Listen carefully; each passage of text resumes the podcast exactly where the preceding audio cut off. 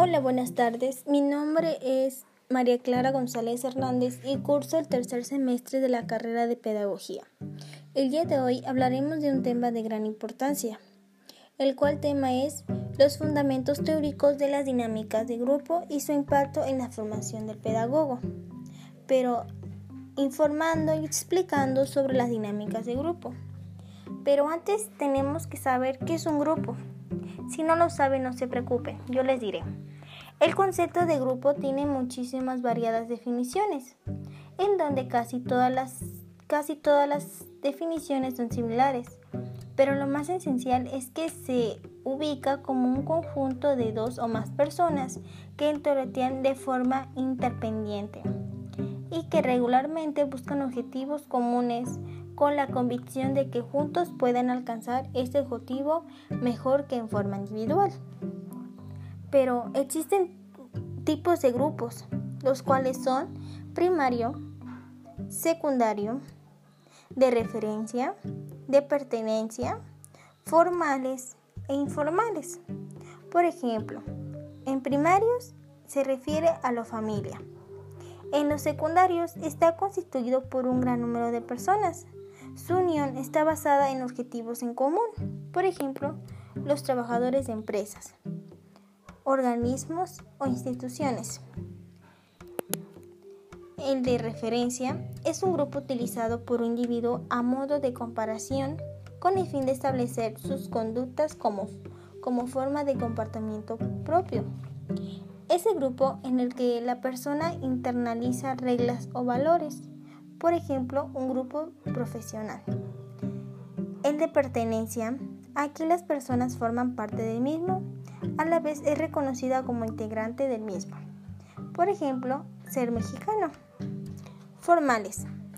Existe una estructura y las conductas de sus integrantes están reglamentadas y orientadas a conseguir un propósito. Son grupos creados específicamente con el fin y pueden ser temporales o permanentes. Por ejemplo, un equipo de fútbol. Los informales son grupos formados por compañeros o amistad. No cuenta con una estructura formal, pero su constitución se lleva a cabo en el contexto de los grupos formales. Por ejemplo, los amigos. Además de estos tipos de grupos, hay otros tipos de grupos, de acuerdo a su composición, interacción y reglas que existen, pero varían los tipos de grupos a los que nosotros podemos pertenecer a lo largo de nuestra vida. Por ejemplo, el grupo aglutinado, el grupo posesivo, el grupo independiente, el grupo cohesivo y el grupo socializado. Empezaremos con explicar el grupo aglutinado. Este grupo surge en el grupo de un líder, el cual plantea los planes y metas de acción los demás miembros del grupo depositan sus esperanzas y de él esperan soluciones y es así como dejan toda la autoridad y responsabilidad de la situación por la que se creó el grupo y este voluntaria o involuntaria lo absorbe. En el grupo posesivo, el liderazgo tiende a ser descentralizado. Los miembros interactúan más entre sí y este conocimiento surgen intereses mutuos y ajenos. La meta que los hace compartir más tiempo libre. Los miembros van adquiriendo conciencia de su valor y se va dando cuenta que el líder no puede hacerlo todo. En el grupo independiente, las metas son comunes a todos los miembros del grupo. Usualmente se inclinan por el desarrollo y beneficios humanos. Los miembros interactúan con gran responsabilidad conscienten de su necesidad para lograr el logro de las metas en común. El liderazgo se encuentra ampliamente distribuido. Grupo cohesivo. Este grupo es la fase en la que el valor se rige es la seguridad. Los miembros se identifican con el grupo por las metas que han logrado. El líder no es visto como ello, sino como un coordinador, alguien que muestra el camino y los demás centran sus esfuerzos por lograr dicho objetivo. En conclusión, es un grupo unido. El grupo socializado. Las metas de este grupo implican una situación social cooperativa a diferencia de las metas particulares que caracterizan una situación social de rivalidad. Las metas de grupo son la motivación del mismo, que lo mueve siempre a mejorar sus medios de producción. Es decir, van mejorando progresivamente. Algo que no sabían es que los grupos tienen sus propias características las cuales cuentan con ocho características. Interacción, finalidad, motivación, organización, interdependencia, percepción, actitud y cohesión. Empezaremos con explicar la característica de interacción.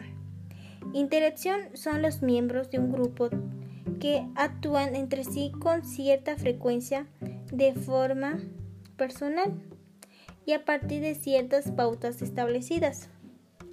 El de finalidad es el grupo que realiza actividades colectivas que contribuyen al logro de objetivos comunes.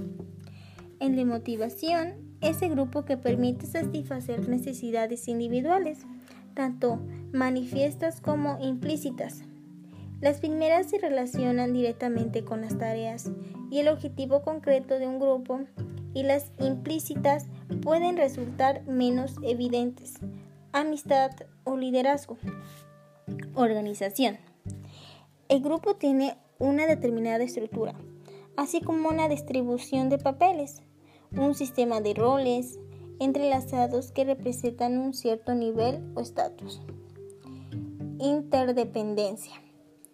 Los individuos que forman el grupo dependen unos de otros para poder alcanzar los objetivos grupales. Percepción. Este grupo es observable. Los miembros notan la existencia del grupo,